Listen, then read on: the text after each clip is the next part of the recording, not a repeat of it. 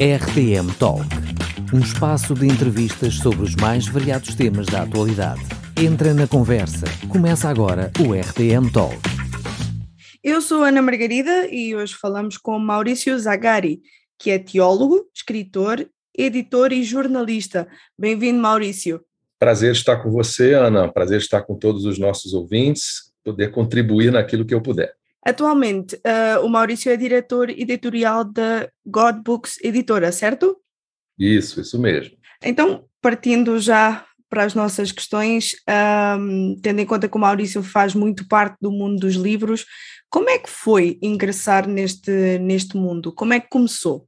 Bom, eu tenho um contato com os livros já há muitos anos, desde a minha infância, sempre fui um ávido leitor e sou formado na Universidade de Jornalismo. Então, eu comecei a minha carreira como jornalista, trabalhei em jornais aqui no Brasil, canais de televisão, fiz comunicação corporativa. E, em paralelo, eu me converti aos 24 anos, que foi mais ou menos na época em que é, eu me formei na faculdade. Então, eu sempre entendi que eu deveria dar os meus dons e talentos a serviço do reino. E por uma série de, de contatos, de conexões, é, pessoas que eu conhecia na minha igreja me procuraram perguntando se eu não teria interesse de contribuir com algumas editoras.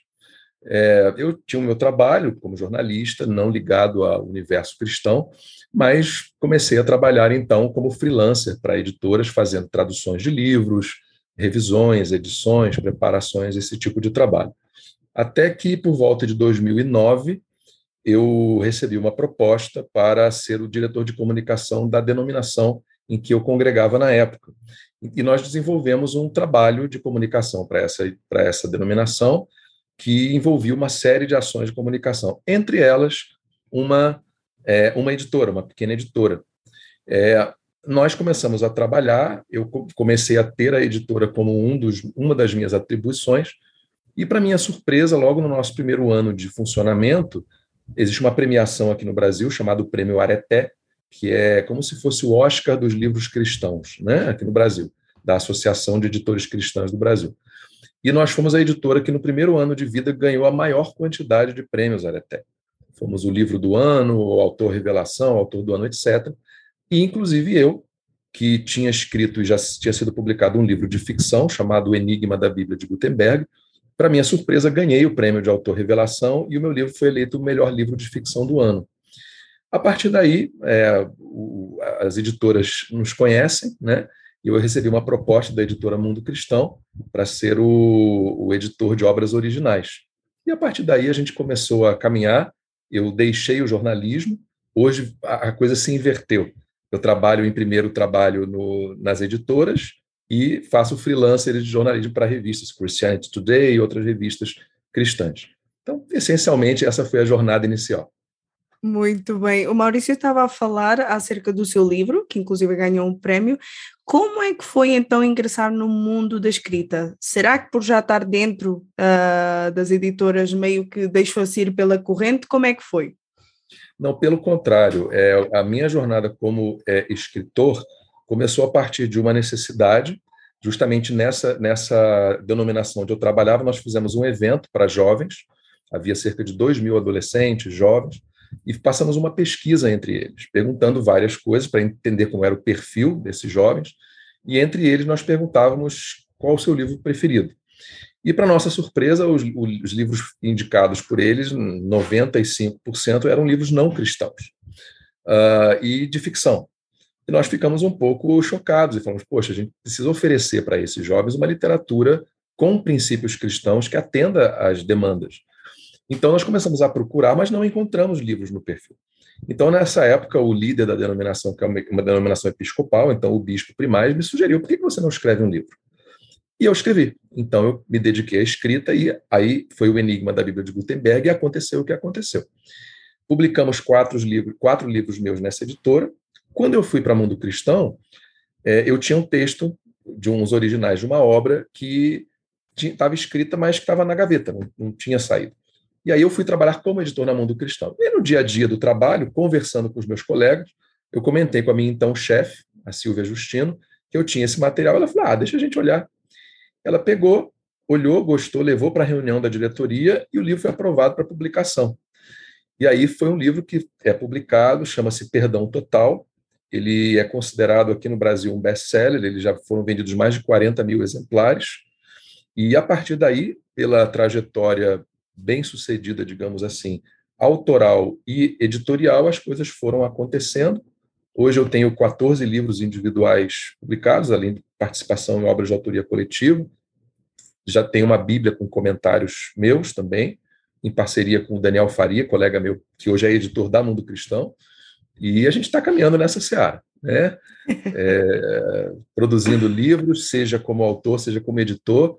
O importante é que a gente leve o Evangelho de Cristo ao máximo de pessoas que nós pudermos. Nem mais nem menos. Maurício estava a falar há pouco que um, tinha material na gaveta. E aí suscitou curiosidade na altura da sua chefe para que mostrasse esse material. Uh, quando é que descobriu então qual era a melhor altura para, para começar a escrever? Ou quando é que se sentiu também mais seguro para mostrar aquilo que já tinha escrito? Olha, durante toda a minha vida, pessoas me sugeriram que eu é, escrevesse, mas eu nunca me senti seguro o suficiente para publicar um livro, para apresentar para uma editora. Eu sou formado em teologia também, estou concluindo meu terceiro seminário teológico agora. E nessa época, quando eu tive essa ideia do, do então bispo da denominação, né, para que eu escrevi, eu, eu tive a segurança. Era um livro de ficção, não era uma coisa teológica, então isso me deu uma certa segurança de escrever. E aí você vai vendo a resposta do público, porque apesar de os livros terem ganho prêmio, eu entendo que o prêmio em si é só um pedaço de plástico na prateleira. É, uhum. O que isso significa é que pessoas que entendem de literatura cristã viram virtude naquilo que você escreveu. E eu procuro sempre entender o que Deus está me dizendo através dos, das circunstâncias da vida. E ali eu entendi que Deus estava me, me dizendo para eu ir em frente. É que havia chegado talvez um momento da minha vida em que eu tivesse alcançado uma certa maturidade teológica, narrativa, que me permitisse escrever livros tanto que eles foram publicados a partir de 2010, né? E agora a gente tem 12 anos de publicações minhas já com 14 livros. Então foram foi uma produção bastante extensa literária, que graças a Deus tem tido uma excelente resposta e eu sempre tenho um feedback muito bom dos leitores e isso vai nos vai nos alimentando a novas ideias e novas produções. Fantástico. E uh, como é que chega a ideia daquilo que deve escrever? Porque o Maurício tem literatura muito diversa, com temas muito diferenciados também. Como é que chega a essa ideia? Sim, é, eu sou aquilo que eu, eu, eu gosto de chamar de um autor garçom. Eu vejo, no meu caso, né, eu sei que cada autor, isso não é uma fórmula geral, mas cada autor tem a sua, o seu processo, tem as suas vivências e aquilo que a, o leva a produzir em cima de um tema específico. No meu caso, o que eu desejo é servir a igreja. Então, eu sempre procurei identificar necessidades da igreja e aí eu parto em busca da resposta a essas necessidades. Né, no momento em que eu vi a necessidade de oferecer literatura de ficção para adolescentes, jovens, uma literatura infanto-juvenil, que despertasse o interesse pela leitura numa época de pouco interesse em função da tecnologia, é, que levasse os jovens a entender princípios bíblicos e a refletir sobre a sua jornada de fé, foi o caminho que eu encontrei. O meu quarto livro foi um livro teológico, chama-se A Verdadeira Vitória do Cristão, que é uma análise bíblica, exegética, hermenêutica, histórica do sentido de vitória à luz da Bíblia. Uma resposta, é um livro um pouco exegé, é, apologético, é uma resposta ao triunfalismo bíblico, né, que aqui no Brasil é muito forte. Tudo aqui é vitória, venha buscar a sua bênção, venha ter a sua vitória. Então, era uma resposta a esse tipo de proposta. É um livro que é usado em seminários, ele é mais acadêmico. E depois eu fui, a partir do Perdão Total, que foi o quinto livro que eu escrevi, eu comecei a identificar necessidades mais devocionais, mais de vida cristã. Então eu, eu escrevi esse livro, Perdão Total, porque eu achava que a igreja não estava sabendo perdoar como a Bíblia nos, nos manda perdoar. Que os cristãos enxergam o perdão como aquela desculpa que o, com, com, a, com a qual o mundo desculpa. Então eu busquei na Bíblia e a resposta tem sido impressionante, porque as pessoas realmente não entendem o que é o perdão bíblico. E aí, e assim por diante, em resposta ao, à questão do sofrimento, eu escrevi um livro chamado O Fim do Sofrimento, é, mostrando que, isso é um trocadilho até o título, né, que o fim, o, o ser humano deseja o fim do seu sofrimento, mas Deus, quando permite que nós soframos, está de olho na finalidade do sofrimento. Então, o título abrange as duas esferas, né? E assim por diante. Então, eu fui, eu, meu último livro publicado chama-se A Cura da Solidão, porque eu fui impactado pela percepção, porque com os livros vêm as pregações e palestras, os convites para você estar em uma série de âmbitos. Então, eu tenho viajado muito para pregar, palestrar, etc. E eu percebi muitas pessoas solitárias no meio da igreja, o que é um paradoxo, porque a igreja é uma comunidade. E onde há uma comunidade, uma coletividade, pressupõe-se que não haja solidão, porque uns estarão ali ao alcance dos outros, mas não é isso que a gente vê. As igrejas comportam muitas pessoas que vivem uma solidão muito dolorosa. E aí eu fui, novamente, como um garçom, investigar as respostas para isso e gerou um livro chamado A Cura da Solidão. Então, Ana, é, no meu caso, Maurício, o escritor, é assim que surgem as ideias. Há necessidades, não há livros disponíveis que as respondam, eu corro atrás, pesquiso e procuro dar uma resposta literária e que ajude os meus irmãos e as minhas irmãs. Muito bom, muito bom. Uh, pegando agora nesse gancho aí de se considerar um escritor garçom e também de ter olhado para a realidade dos adolescentes e, e, jovens, foi também assim mais ou menos nesse, nesse âmbito que se interessou por escrever literatura infantil-juvenil, principalmente envolvendo assim o mundo do fantástico? há uma, um, um, fator do garçom, por conta dessa história que eu já lhe contei, uma necessidade que surgiu. Evidentemente que há uma influência muito grande da literatura de ficção fantástica e, e mais realista, né?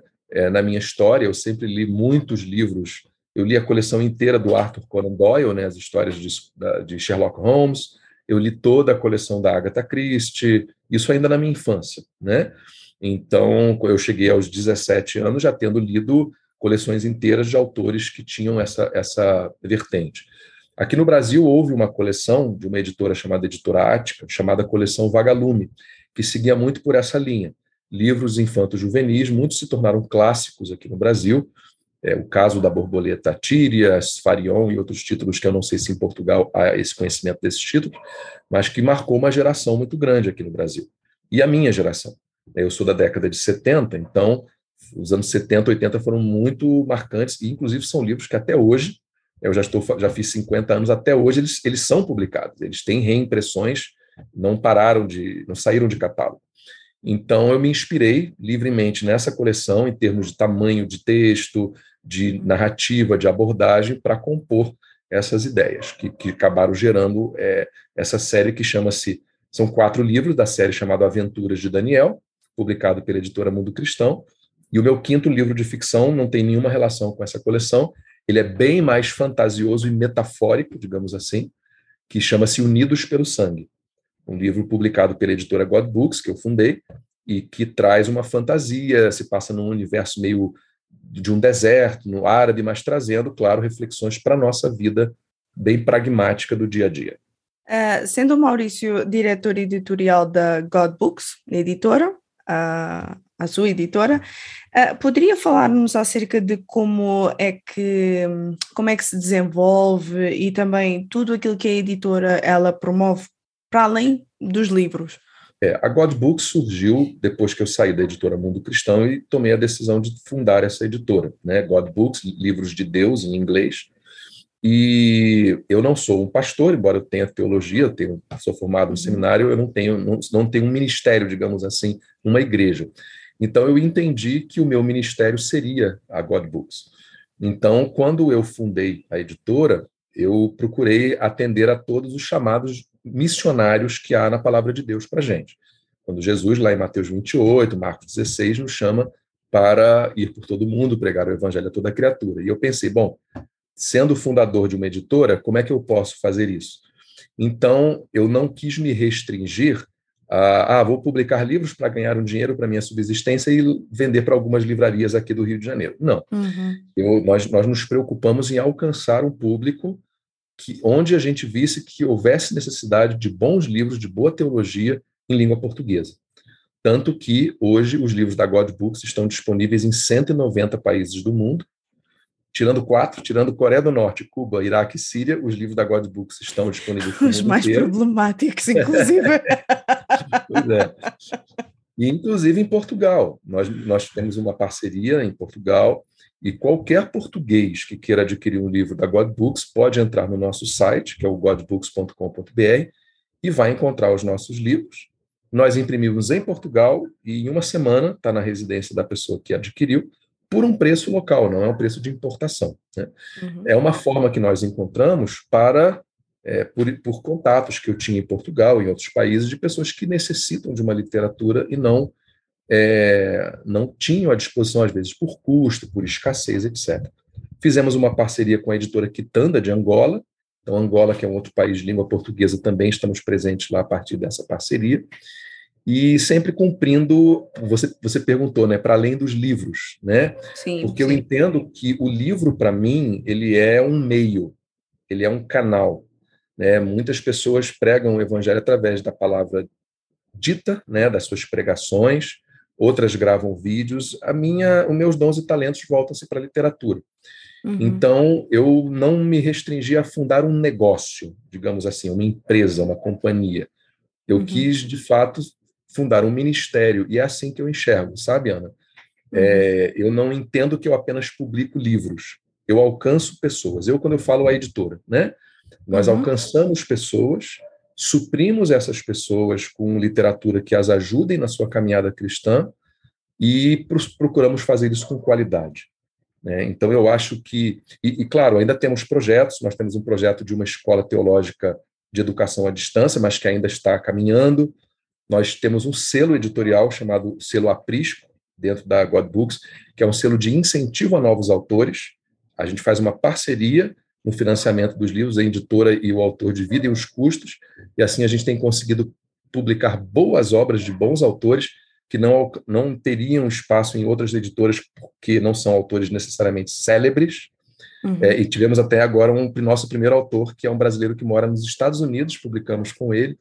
Então a gente tem procurado, como um povo, um povo estender os nossos tentáculos para auxiliar a igreja naquilo que a gente sabe fazer. Seja dando voz a autores de qualidade que não têm espaço em editoras, seja é, levando a palavra de Deus para ambientes, países é, que não têm normalmente um acesso tão fácil a uma literatura em português, uma qualidade teológica, e para o futuro a gente está caminhando para fundar essa escola é, online também, que a gente quer servir a igreja com cursos, essas coisas, e temos procurado fazer o que a gente pode para cumprir aí a grande comissão do Senhor. Que maravilha! Duas coisas que eu guardo desta entrevista. Primeiro, isto não é um negócio, é um ministério, é uma missão. E em segundo lugar, o poder da literatura. Porque o nosso evangelho, aquilo que nós temos na nossa mão, ele foi escrito, foi deixado bem escrito para nós e a palavra ela mesma também se tornou, também se tornou carne. Maurício, foi um gosto muito grande poder falar consigo e também conhecer melhor acerca da sua jornada, tanto na leitura quanto na escrita. Uh, e muito obrigado por ter aceitado o nosso convite. É de muito valor. Muito obrigado, Ana. Eu que agradeço o vosso convite muito carinhoso. É um prazer estar conversando com você e podendo, de alguma forma, eu espero, edificar os nossos ouvintes em Portugal. Que Deus abençoe Muito a todos. obrigada. Para os nossos ouvintes, uh, deixo aqui o incentivo à leitura, não sou eu, como também eu acredito que o Maurício também, e também quero relembrar-vos que podem ouvir todos os programas pela nossa web rádio e nas principais plataformas digitais. E assim sendo, eu me despeço. Eu sou a Ana Margarida e este foi mais um RTM Talk, o programa de entrevistas da RTM Portugal. RTM Talk um espaço de entrevistas sobre os mais variados temas da atualidade, na emissão online e nas principais plataformas digitais.